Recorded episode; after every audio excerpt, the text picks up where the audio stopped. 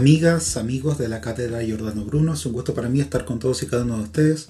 Mi nombre es Samuel Benavides, soy el anfitrión del podcast en este 22 episodio. Vamos a hacer nuestros saludos protocolares. Primero a nuestro director general, a nuestro director ejecutivo, también a los miembros, a los coordinadores, al equipo del comité editorial, por supuesto a nuestros docentes de planta, nuestros investigadores y también a los académicos que siempre nos acompañan. A los miembros, todos y cada uno que está en nuestro chat corporativo, que ya vamos sumando unos 200, y por supuesto a los simpatizantes. En esta noche vamos a revisar un rito masónico que nace en 1881. Su efeméride tiene directa relación con él y es sobre George Legres este rito masónico se llama rito antiguo y primitivo de Memphis Misraim. Vamos a revisar un extracto de las notas históricas de este rito. Y vamos a finalizar con una hermosa pieza musical que viene del antiguo Egipto.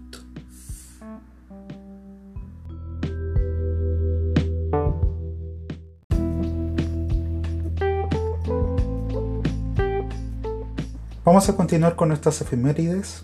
En 1946, hace unos 75 años, fallecía George Legrese, nombre místico Aeques a Rosae Caritatis.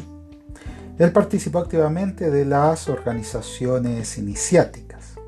Teder inició a George Legrese en el martinismo el 30 de junio de 1906.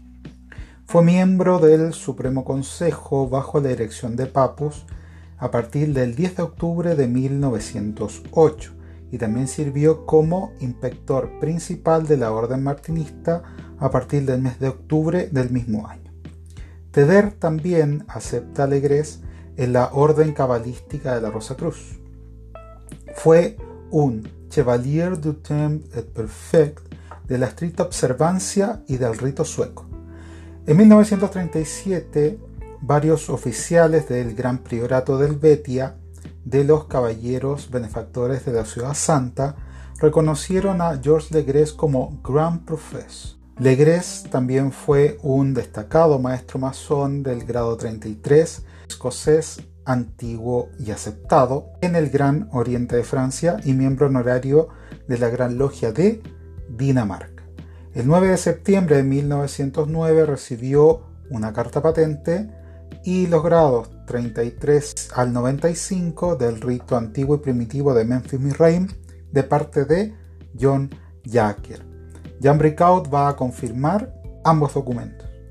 Legres también fue gran maestro de una línea que practicaba la Rosa Cruz de Oriente de los trabajos del rito de los Eluscogen. En el campo profesional, Georges Legres sirvió como el director principal del teatro de Starbucks.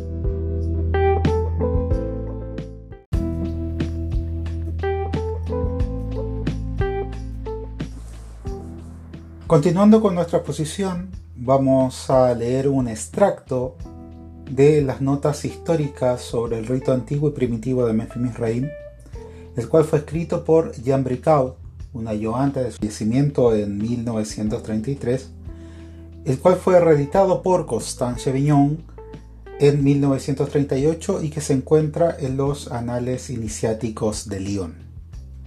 La traducción del francés al italiano y de este al español ha sido dada por la Gran Logia Simbólica de Chile, la cual tiene todos sus derechos reservados.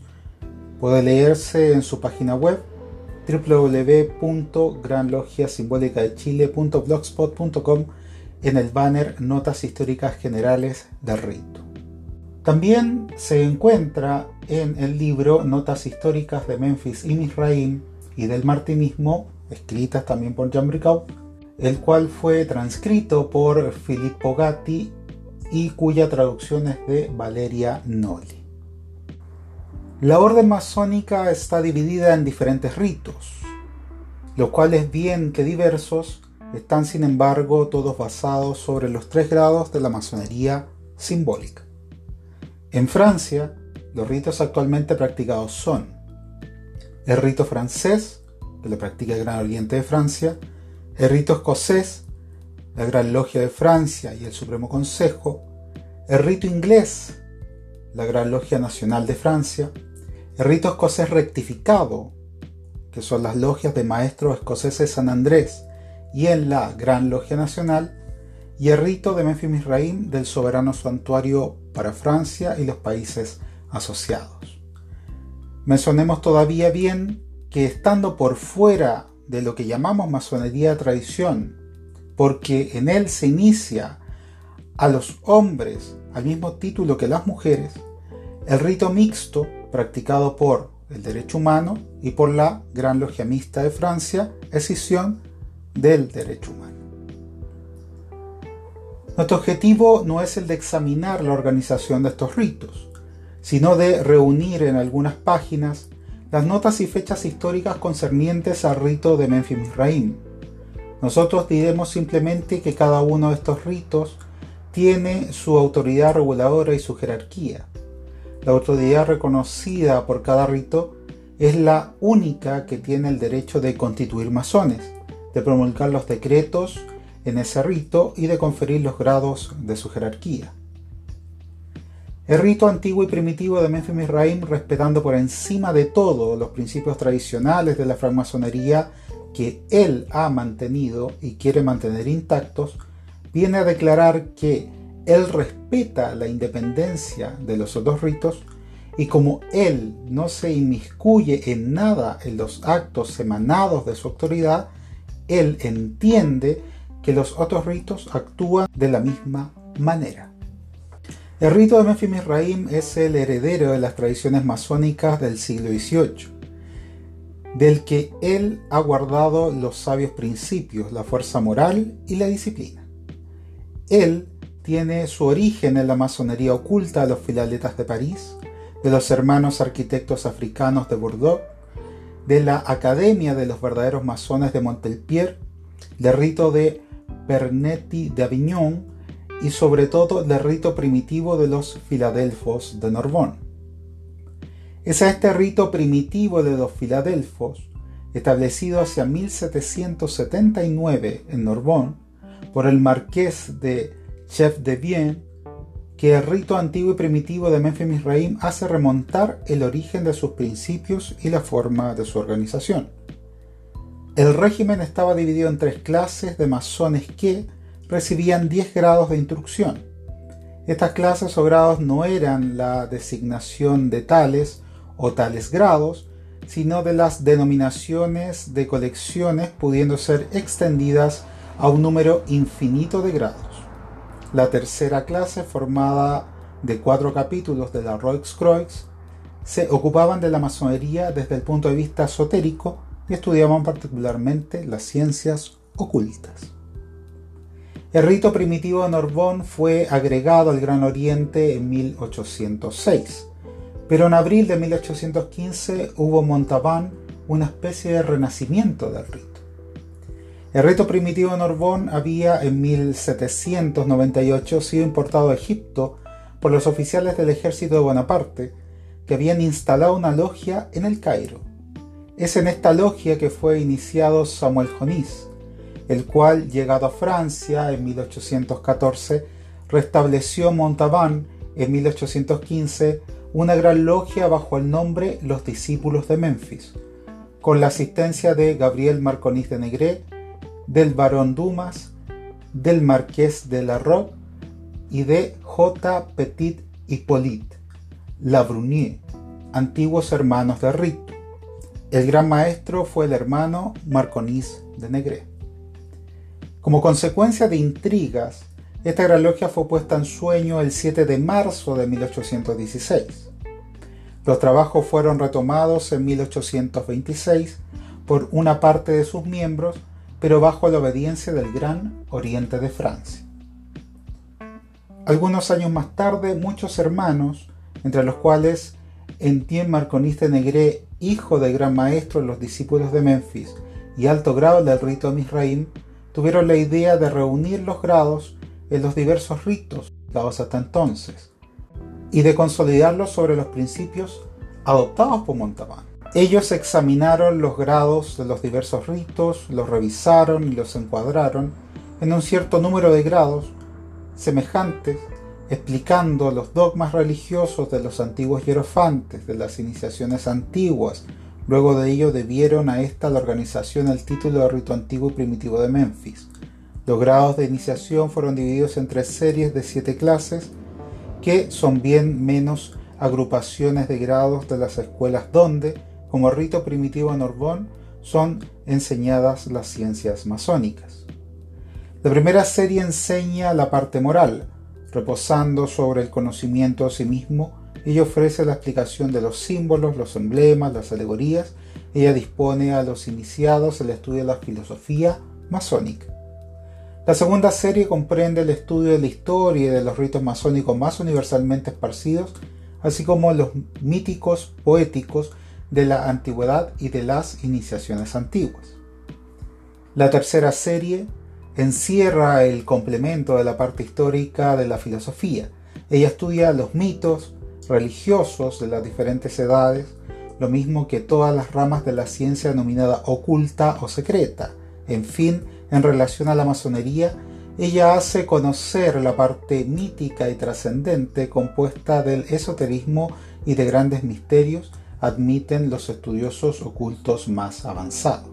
No solamente cada una de estas tres series están formadas además por divisiones en las cuales son conferidos todos los grados masónicos modernos, pero todavía todo conduciendo progresivamente a través de los antiguos misterios donde se revela la razón de la existencia de estos grados, la última serie revela el esoterismo de la masonería, la gnosis, esta ciencia que se ha perpetuado de siglo en siglo hasta nosotros e ilumina hoy nuestra institución.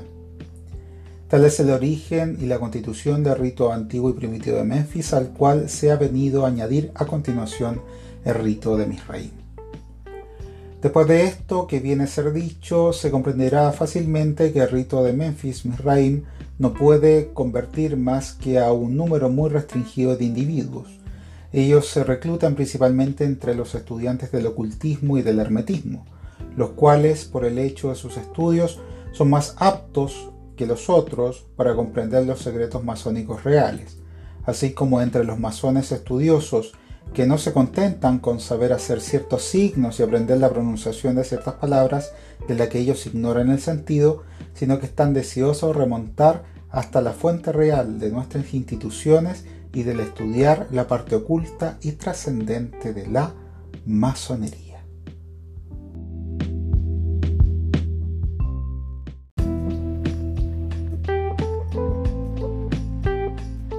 Para finalizar vamos a entregar una pieza musical llamada música tradicional egipcia que es compuesta por Sphinx Music Publisher del año 2013.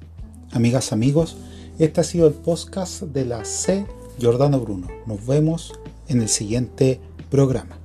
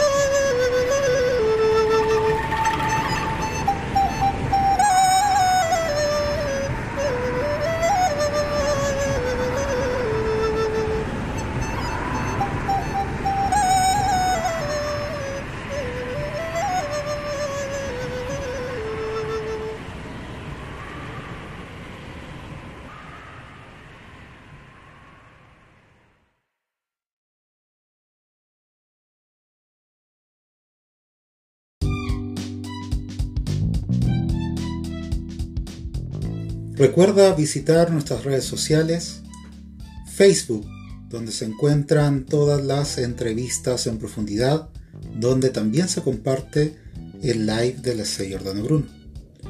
Visita Instagram, donde se encuentra alojada toda la información de la C. Jordano Bruno, lo que hacemos, los eventos, todo lo que produce nuestra cátedra está por este espacio. También un café con la C. Jordana Bruno. Visita nuestro espacio del podcast con más de 20 episodios. Finalmente, nuestro canal de YouTube, donde se encuentran las cátedras abiertas y por supuesto el live de la C. Jordano Bruno. www.cjordanobruno.com